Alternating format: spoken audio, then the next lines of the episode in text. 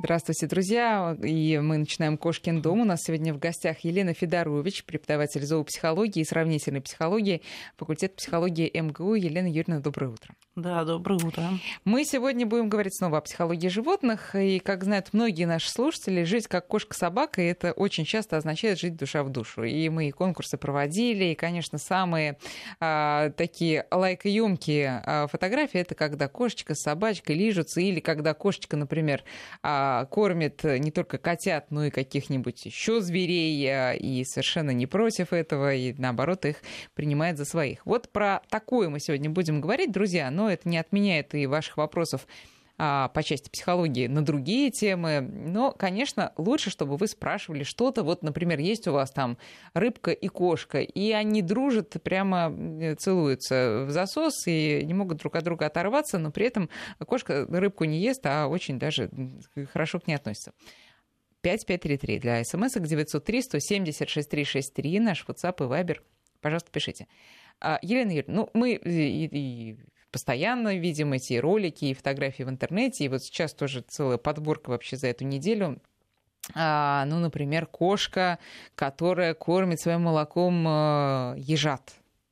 И даже их вылизывает. Кошка вылизывает ежей. Причем это не вот голенькие совсем такие малыши, а там иголки уже просто как, как настоящие. А, или, например, кошка в зоопарке Владивостока выкормила детенышей енота пока мать енотиха не очухалась и не вспомнила, что это вообще-то ее тоже дети. Или, ну вот это вот э, наименьшее доверие меня вызывает э, лабрадор, который усыновил, как пишут, девятерых утят. Но мы тут в редакции думаем, что просто ему этих утят положили, а лабрадор-то, поскольку он старый, он понимает, что ну что рыба, ну подложи, ну посадили на спину, ну пусть будут, но я не против, слушайте. Если это еще будет сопровождаться лишней миской корма, так вообще я только за. Как вы это объясняете? Ну, у животных, как и у людей, в общем, э, мама должна научиться различать своих детенышей, отличать их от детенышей других мам и от детенышей мам даже других видов животных. И этот процесс у разных видов животных занимает разное время. То есть мама должна уметь научиться различать, что это мои собственные детеныши, и научиться испытывать к ним эмоциональную привязанность. Угу. Поэтому это процесс. А как этот процесс протекает в разных условиях, отклоняющихся от нормы, мы как раз и наблюдаем при э, вот таких особых случаях. А давайте когда... тогда начнем с того, как мамы, например, кошка, отличает своих котят от котят соседки. Ну, соседка соседки рознь. А вообще, если мы говорим про кошек, которые живут не в домах, а большими скоплениями, например, а, в теплых городах Европы, где в портах, где очень много пищи, кошки могут образовывать достаточно большие колонии. И эти колонии образовывают родственные между собой кошки. И когда ну, то есть мама, ее дочери, внучки. И вот внутри этой колонии, если кошки рождают более-менее одновременно котят, они своих котят не различают угу. и, может, коти, э, и, могут кормить э, любых котят более-менее похожего э, возраста на их собственных детишек.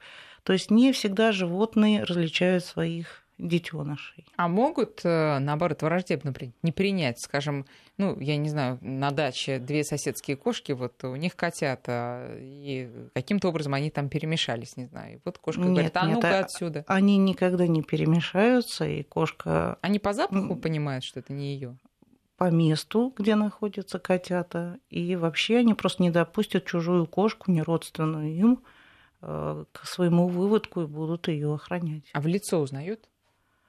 В лицо кого? Котят. Э, в лицо котят будут узнавать позже, э, через некоторое время, не столько в лицо, сколько по походке, по запаху, угу. по... Ну, в целом, конечно, будут себя узнавать, но у кошек все очень сложно. Если кошек разделить со своими детенышами на долгое время, на долгий срок, даже если взрослых кошек отделить друг от друга, которые хорошо общались до этого, то они могут и не узнать друг друга через 2-3 месяца и отнестись к другому как к чужой кошке. Ну, а бывают какие-то совсем парадоксальные ситуации, когда, например, не знаю, собака выкармливает э, котенка вместе со своими щенками. Ну, вот что-то вот такое. Ну, конечно, если мы им э, подложим котенка в тот момент, когда она родила щенков, она будет котенка выкармливать тоже. А она не заподозрит подвоха? Э, Или ну, просто у нее ее материнская любовь настолько велика? оба вопроса не очень корректно заданы. Насчет того, что она будет заподозривать подвох, э, она не живет в таком мире, что кто-то может что-то такое сделать специально. Просто если котенок будет следовать некоторым поведенческим правилам, тем же самым, что и щенки при взаимодействии с мамой, она будет обращаться с ним как к своим собственным щенком. Ну вот смотрите, это история с кошкой и ежиками. А ведь, эм, ну, действительно, они не живут в, а, в системе обманули, подложили. А, не да? живут. А, значит, я так понимаю, что главным критерием является безопасность. Эти создания безопасны для меня или небезопасны? Так, хорошо, безопасны. Они а, нуждаются там в моей заботе? Ну, это же, это, естественно, не мысли, это все на уровне инстинктов. Нуждаются, хотят молока, хотят. Окей, пожалуйста, добро пожаловать. Ну, не совсем так. Просто родившая кошка и готовящаяся к родам кошка и родившаяся кошка, она будет определенным образом действовать по отношению ко всем детенышам, которые будут следовать ну, соответствующие этому виду правилам поведенческим. И недаром, например, котята, которые рождаются с какими-то отклонениями, которые даже не видны человеку, он как и щенки, кстати, отвергаются мамой кошкой. И человек говорит, ну как же ты их вот этих двух не кормишь? Э, начинает их выкармливать сам, там, подкладывать кошки. И через некоторое время обнаруживается, что действительно у них какие-то там физиологические отклонения, анатомические отклонения, которые человек даже не видит вначале. То есть кошка выбраковывает этих котят, или там собака выбраковывает их котят, почему, э, щенков. Почему? Потому что они какому-то определенному алгоритму, с ее точки зрения, не, не следуют которые должны вот не делать те и действия, которые должны действовать. Что без задней мысли ведь. Ведь она не думает, что да что этих кормить все равно. Нет, задняя мысль только у людей, это точно. А как же получается, а, значит, у нее на уровне инстинктов есть понимание, ну так сказать, в кавычках, что этих кормить не надо, потому что все равно не выживут, а если выживут, то вообще непонятно, что получится. Будут... Ну, вы сейчас размышляете, как эволюция размышляла, да? То есть вот с точки да, зрения эволюции да. такое поведение действительно закреплялось Но... из-за того, что э, мама-кошка не должна или там мама-собака выкармливать этих котят или щенков, которые потом все равно не жильцы. Да? Вот с точки зрения эволюции да, многих-многих тысяч лет. Именно это поведение закрепилось поэтому. Поэтому часто, объясняя поведение кошек или собак, мы рассуждаем, как Но это правильно? рассуждала в кавычках эволюция. Правильный да? путь рассуждения? А, с точки зрения эволюционного биолога, да. А с точки зрения кого нет? А с точки зрения индивида любящего хозяина, а, ну, понятно. это не очень правильно рассуждать. Ну, индивид вообще, наверное, возмущен поведением своей кошки, ее моральным обликом, и думает, какая же ты после этого мать. Ну, индивиду много чего, да, внушено современными такими представлениями, скажем так. Но и действительно очень трудно нам видеть, как два котенка, которых не кормят, вот они пищат, они вроде как нам очень трудно перейти этот барьер, и, я не знаю, большинство из нас, конечно же, хватают этих котят и начинают их выкармливать. На самом деле, даже вот в сфере профессионального разведения породных кошек и собак сейчас говорится о том, что такого рода поведение хозяев размывает качество породы и качество вообще разводимых животных. Ну, а То есть это проблема. Как же? Да, но как всегда все очень сложно и противоречиво, да, и гуманизм в данном случае так как э, большинство, ну не большинство, но значительная часть тех, кто разводит сейчас породных собак и кошек, это обычные люди, а не профессиональные заводчики то таким образом они именно обычные люди вступают в этот конфликт внутренний, да, как же можно вот оставить таких... Нет, но мы в этой программе часто говорим об ответственности, в том числе заводчиков, и говорим о том, что ну, профессионалы или любители, ну, которые тоже знают, что такое ответственность, не пускают в развод тех, кто имеет те или иные отклонения, дефекты и так далее. Ну, должны не пускать. Должны не так. пускать. А, а обычному человеку... А спасти их жизнь, ну, святое дело. Пусть живут Ну, пусть живут. Хорошо. Договорились.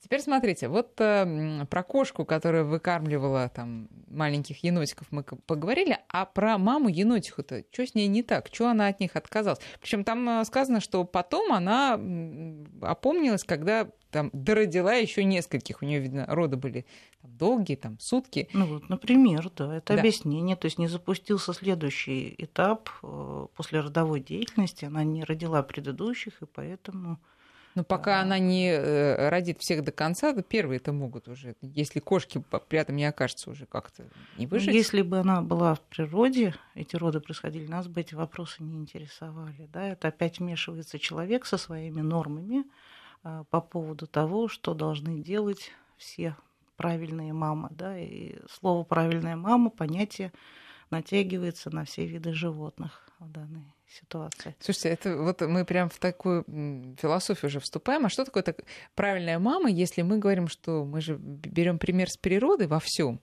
а получается, что совсем не Нет, мы с природы не берем примеры. Человек это особый случай. И то, что мы делаем со своими детьми, они действительно это далеко от того, чего нужно делать, исходя из биологических каких-то потребностей, даже развития наших с вами детей. Но это особая тема. Это да, очень специально. Мы очень далеко отошли от природы и, в общем, несем за это некоторые ну, скажем так, сложности некоторые испытываем эмоциональные по Хорошо. жизни. Когда э, животное понимает, что, собственно, тех, кого она выкармливала, это не совсем ее происходит вот э, этот э, момент озарения? Или, ну вот, собственно, выкормила, а дальше уже ребята сами, мне, собственно, не ну, очень волнует, кто вы? Ну, мама кошка или мама собака не сидит в задумчивости, думает, что-то он не похож ни на меня, ни на папу. Это, опять же, проблемы наши чисто человеческие. А в данном случае просто есть некие закономерности, да, смены а, взаимодействия, отношений мамы собаки и ее детей щенков. И вот э, эти этапы предполагают, что происходит все больше и больше отдаление, как говорят ученые, сепарация, и что со временем, в общем-то, дети становятся все более самостоятельными и либо покидают группу в зависимости от биологического вида, да, который мы рассматриваем, либо остается с мамой, там, например, определенные uh-huh. детишки. И если тех, кого выкормила мама собака там или мама кошка, опять же, не следует вот, э, правилам изменения поведения в соответствии с возрастом, то там происходит э, более ранняя сепарация, какое-то расхождение этих. Ну а может это сопровождаться агрессией какой-то? Агрессия, такое слово, в общем-то, агрессия со стороны мамы по отношению да, к детенышам. Да. Если что-то с ним не то, как она думает. Ну, опять же, здесь две вещи. То есть все зависит от собственного антогенеза материнской особи, да, то есть мамы собаки или мамы кошки. Ее уровень толерантности будет зависеть от того, а, как ее само выращивала ее собственная мама. И этот уровень толерантности по отношению к своим детенышам может расходиться от того, что она действительно не захочет их кормить, или будет кормить редко, или будет постоянно раздражаться тем, что они к ней пристают и чего-то хотят, до вот такой вселенской толерантности делайте, что хотите, да, конечно, конечно, что тоже, в общем, не всегда благоприятно, когда собака там, или кошка, или другой млекопитающий мама э, затягивают вот этот период сепарации своих детенышей. То есть не отдаляются от них, не э, прогоняют их, а почему это происходит? Происходит, еще раз, э, по разным причинам. Две главные причины. То, каким образом прошел собственный антогенез, он будет определять у самок то, какой мамой она станет, очень жестко у млекопитающих. И второй момент – условия, в которых эти животные содержатся, если мы говорим про то, что их содержит человек. Угу. А мы говорили с вами и в прошлый раз, когда вы были у нас в гостях, о том, как важно начать э, точнее, начать социализацию животных вовремя. Социализацию имеется в виду выход в люди, именно в люди. А вы говорили об этом на примере моего котенка, который я забрала из деревни в возрасте там почти трех месяцев, и вы говорили, что ну трех месяцев еще как-то можно его приучить к человеческой жизни, хотя уже поздновато. Вот а, немножко перейдем на эту тему. Давайте. А, если мы там знаем, что мы хотим взять щенка или котенка или кого-то еще, а, мы должны все-таки не забирать его слишком рано, чтобы он все-таки понял, что он там щенок, котенок, а не человеческий детеныш, и не слишком поздно, чтобы он понял, что жить все равно с людьми придется. Вот как понять этот период? Эм, не то, что котенок или собака понимают, где ему жить и с кем ему жить. Просто вот этот ранний антогенез у собак это где-то до 14-16 максимум недели, но у кошки примерно так же. Он определяет, какие формы взаимодействия этот котенок будет считать нормальным. Он будет, или собака, да, щенок, он, он определяет, кого он будет считать своими социальными партнерами, а кого будет считать существами, которых надо опасаться. То есть там все гораздо жестче и драматичнее. То есть вот этот ранний период антогенеза определяет возможности молодых животных в дальнейшем адаптироваться к тем или иным условиям. Это не то, что мы вчера выучили стихотворение, не выучили стихотворение, ну хорошо, выучим через день. В данном случае вот это формирование будет определяться то, насколько вообще они смогут адаптироваться там в мире дикой природы, в мире людей или в мире жизни, например, в подвале нашего жилого дома. А их а, возможный диапазон пластичности задается как раз вот этим ранним антогенезом. В том числе возможной пластичности, со сколькими социальными партнерами они потом будут иметь возможность взаимодействовать. Ну, давайте сравним несколько историй. Например, я нашла котенка, которому, ну, не знаю, сколько там, неделя от роду. Да. Он валялся на дороге. Я его взяла. Что, как, как он растет, что, как он взрослеет, что у него в голове? А, вы его взяли. Это, Выкормила, да, выпоила и так далее. Э, этот котенок будет с определенным рядом как бы поведения, которое не позволит ему в дальнейшем нормально взаимодействовать с кошками и стать нормальным а, родителем, скажем так, для котят. Если это будет котенок мама, у нее будут определенные сложности при выращивании собственных котят.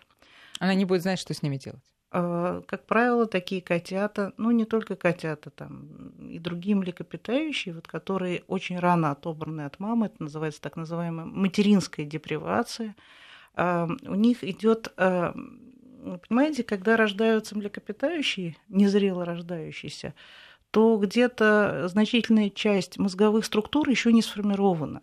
И поэтому вот это раннее развитие, это не просто научились или не научились, это просто мозговые структуры, механизмы Э, которые потом будут определять э, поведение, эмоции, эмоциональную регуляцию, они формируются определенным образом. То есть вот котенок, который э, в неделю найден на улице, он находится в постоянном стрессе.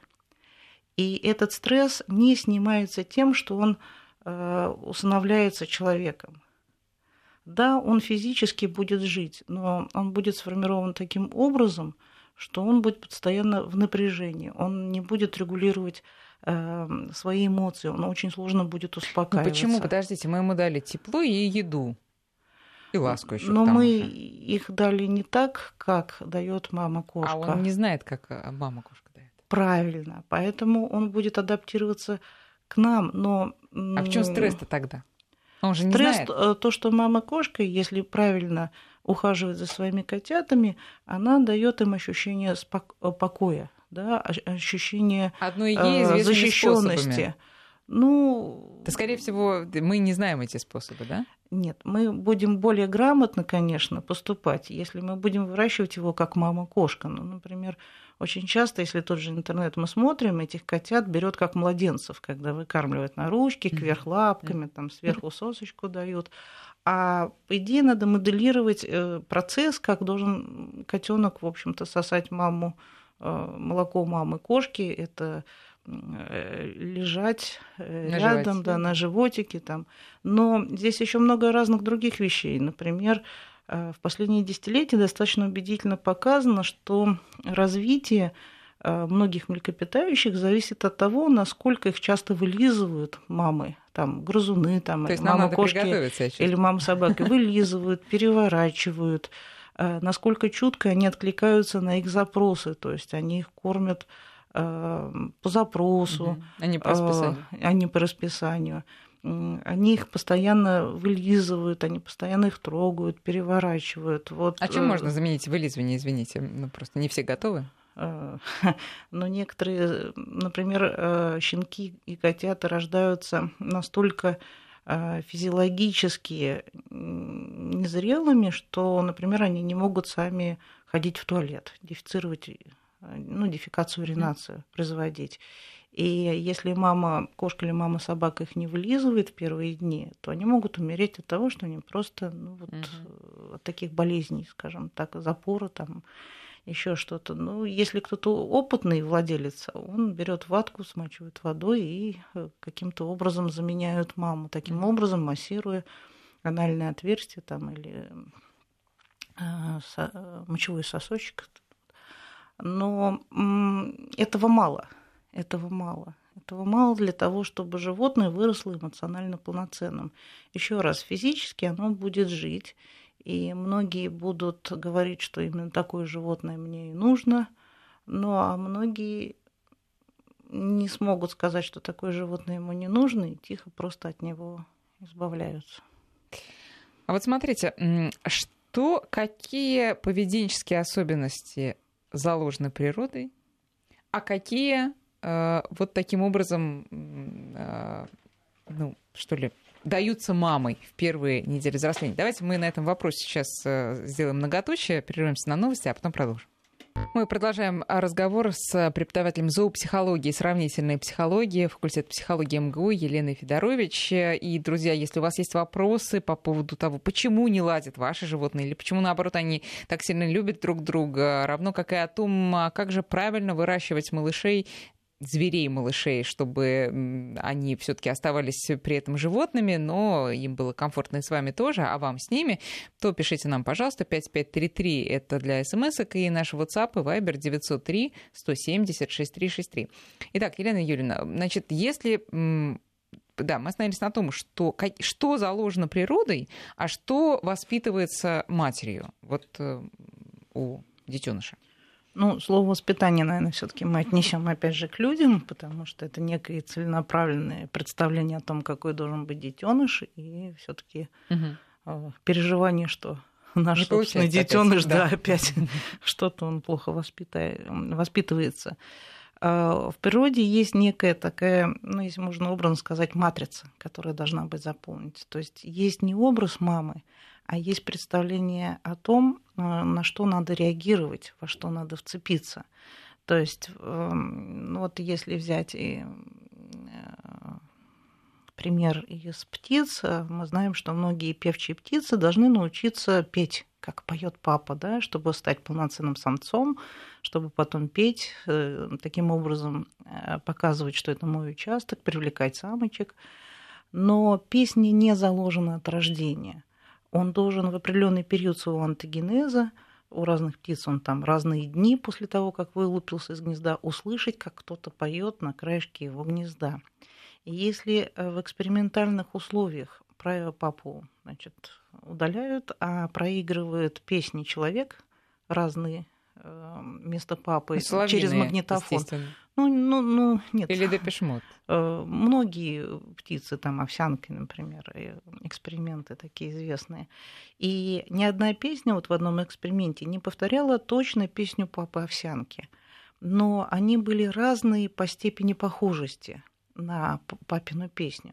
И вот все птенцы, это, в общем, конечно, деприванты, они не станут полноценными самцами. Понятно, что их человек извлек и экспериментально начал исследовать. Но так или иначе, все птенцы выбрали ту песню, которая наиболее похожа на то, что должен был спеть папа. То есть некоторая матрица да, того, что ты ищешь в, этой, в этом окружении, когда мал, ну, родился, когда ты растешь.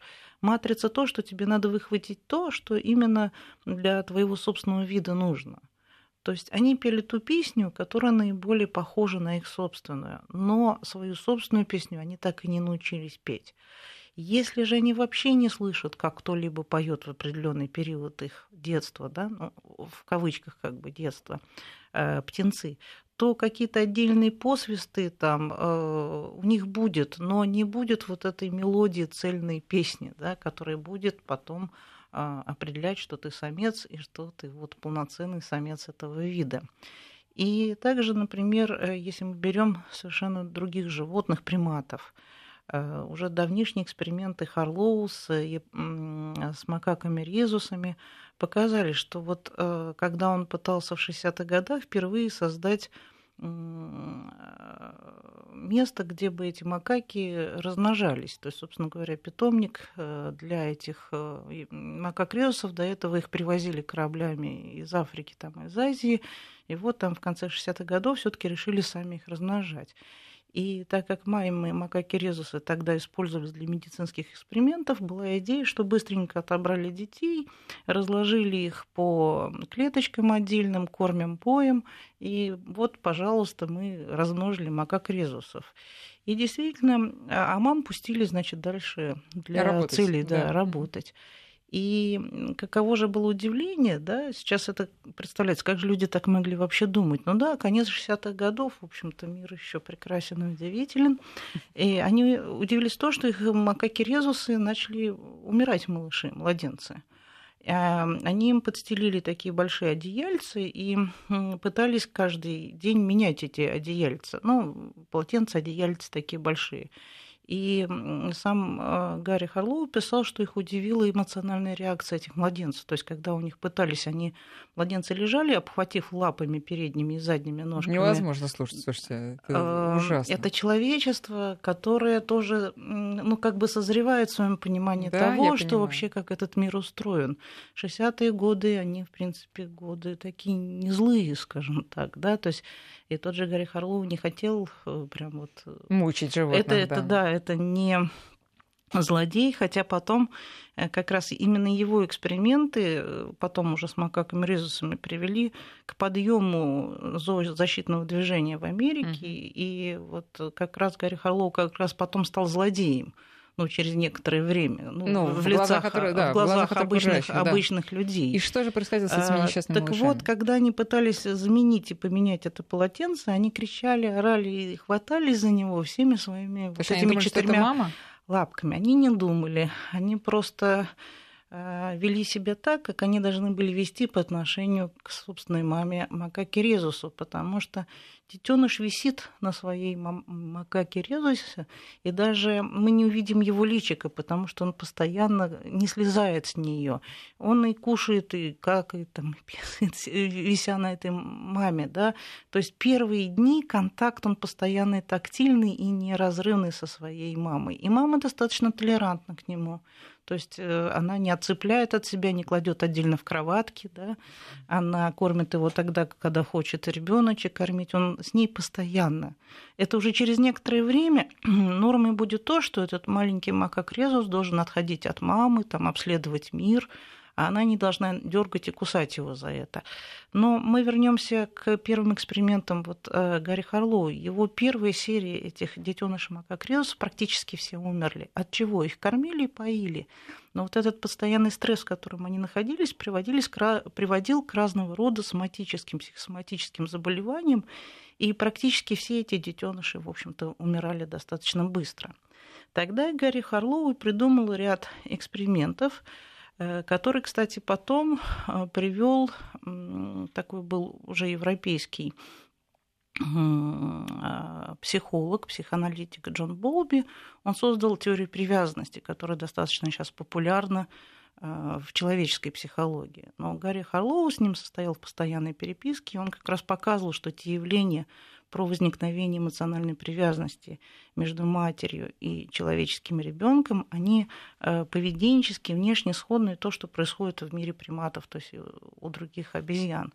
Он, его одни из самых известных экспериментов, когда он рассаживал своих детенышей на разного рода макеты. То есть он а, одних детенышей посадил на проволочный каркас, напоминающий тело мамы, а других детенышей он посадил на тот же проволочный каркас, но который был обтянут тканью, ну, фетром. Э, и эм, э, бутылочка молока торчала из каркаса, который проволочный. А, а детеныш сидел на мохнатом, вот этом, на теплом, ну, тактильном, скажем так, макете, и только перелезал иногда попить молоко угу. Вот, э, на соседний каркас, при этом ножками придерживался, конечно, за маму. И а Гарри Харлоу показал, что те детеныши, которые сидели на мамах, которые более-менее были тактильны, за которые можно было ухватиться всеми четырьмя а, лапками и прижаться к ней, они позволяли детенышу более-менее осваивать окружающий мир. То есть вот этот тактильный контакт ранее с мамой придавал им уверенность в себе.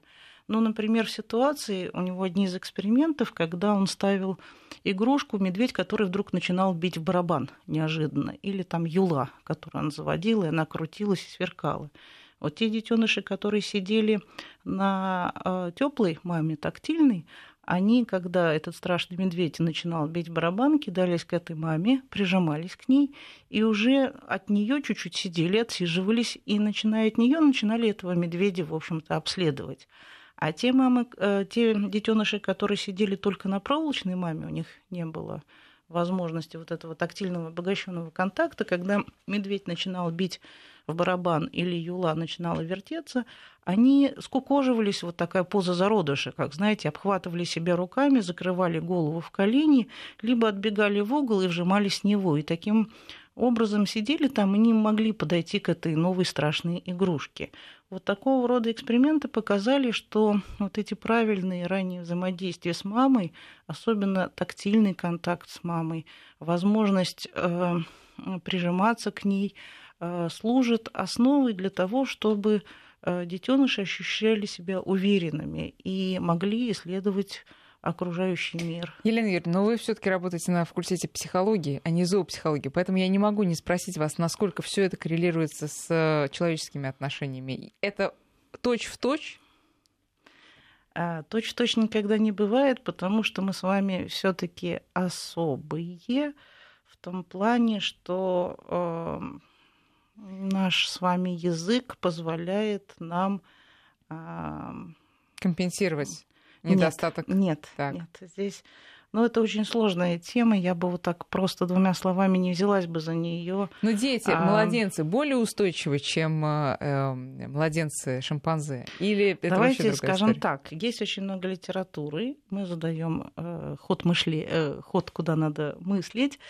А насчет того, что наши с вами человеческие дети наиболее незрело рождающиеся, и что многие мозговые структуры а также Понятно. нейроструктуры, Кто которые регулируют наше... Елена Юрьевна, простите, сейчас да. небольшой перерыв, потом продолжим. 9.48. Мы с Еленой Федорович сегодня говорим про социализацию животных. Ну, вы видите, мы э, много внимания уделяем самым ранним э, месяцам, дням жизни, потому что действительно это страшно интересно. Ладно, давайте все-таки про человеческих детенышей оставим для программы «Витаминка» все разговоры, а мы вернемся все-таки к животным. А если этот ребенок, зверенок, звереныш все-таки сумел выжить без мамы или там а, с большой нехваткой мамы, хотя она на самом деле была, то еще раз, значит, поподробнее, каким он вырастает? То есть вы сказали уже, что ему сложно будет быть полноценным родителем и выполнять все необходимые функции. Что еще? Ну, ему сложно вообще будет формировать какие-то взаимодействия с другими индивидами, или, как говорят, социальные взаимодействия. А, ему будет сложно в ситуациях новизны. Вообще вот эти ранние деприванты, то есть рано отобранные детеныши от мамы. Кстати, деприванты можно быть не только когда просто маму лишили, а когда мама тоже находится, например, в болезни, да, угу. то есть она болеет, или мама сама в какой-то там, вот если мы говорим про тех же обезьян э, в медицинских там учреждениях или зоопарках иногда, мама сидит э, в патологии, да, то есть она, например, раскачивается там 80% времени, она родила детеныша и просто раскачивается, да, то есть и можно, можно, нет, просто вот это раскачивание или стереотипия, они позволяют э, ей самой успокоиться, да. И эти детеныши тоже деприванты тоже, в общем, там можно не просто лишить мамы, это вообще жесткая депривация, но можно иметь еще маму, там, обезьяну или маму собаку, которые, в общем, с какими-то определенными эмоциональными нарушениями.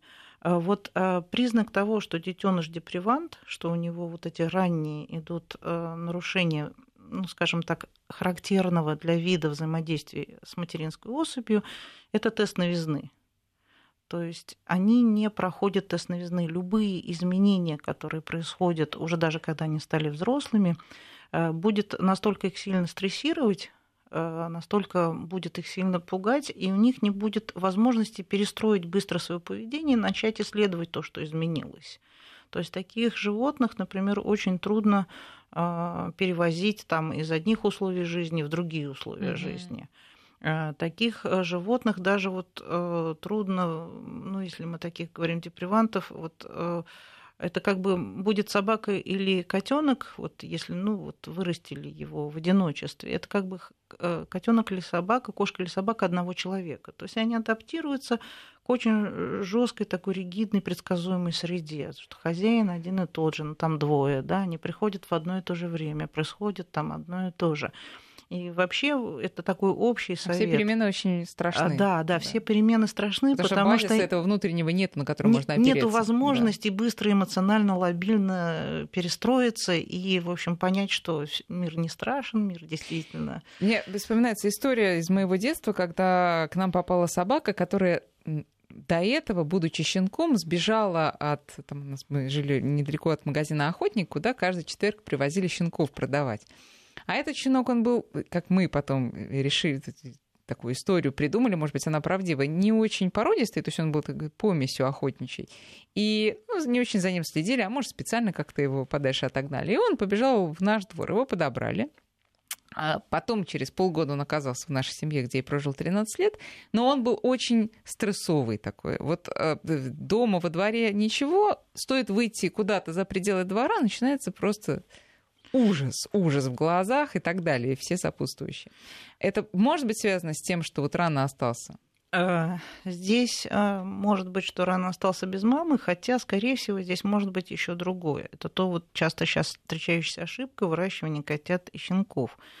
Когда, э, например, многие сейчас питомники, даже персональные, расположены за городом где э, животных держат в вольерах или в относительно пустых или стабильных там э, домах или комнатах этих домов, где за ними ухаживает всего один-два человека, с ними не взаимодействуют, не да, да, мира не видят. Ну или вот часто, например, собака, говорю, за городом, э, в загородных вот этих домах, дворах, вольерах выращивают, а потом его отдают уже более-менее взрослого в городские условия. И вот тут начинаются большие проблемы. Если щенок где-то до 18-20 недель выращен за городом и ни разу не ездил на машине, не слышал звуков цивилизации типа гудков, шарканья, звяканья, там и вообще столько людей, один шатается, другой там... Ну, другой пахнет, не, другой не очень пахнет, хорошо, третий да. орёт, визжит и вдруг прыгает неожиданно, какой-то маленький тут бегают. Это, например, проблема, вот молодые супруги заводят э, собаку, щенка, выращивают, живут за городом, к ним приезжают только взрослые друзья, и тут кто-то начинает из друзей иметь детей и с маленьким ребенком приезжает к ним в гости.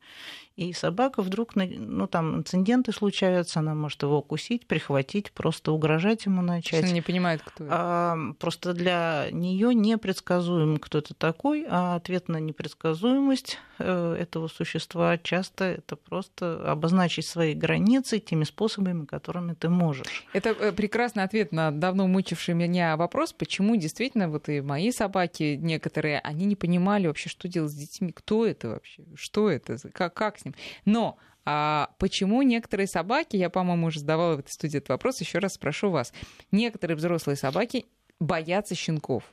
Они э, обходят их э, вообще там ну, это, как правило, как правило, кобели. Да, да, да. Они их опасаются, и, ну как опасаются, они от них убегают на самом Почему? деле. Дайте им возможность, они просто к ним не приблизятся. А кто они такие, в общем, непонятно, и для чего они непонятно. Ну, они понимаешь, это собаки тоже.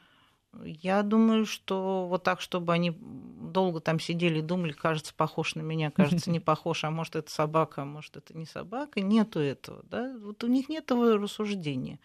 А иногда вот э, оставление такого маленького щенка, который пристает и лезет, вот в так называемом игровом периоде находится, в активном с кабелем вдвоем приводит к тому, что кабель может его... Загрызть общем, просто, конечно. Ну, ну или повредить. Повредить, да. скажем так. Повредить и приводит к нехорошим таким случаям, действительно.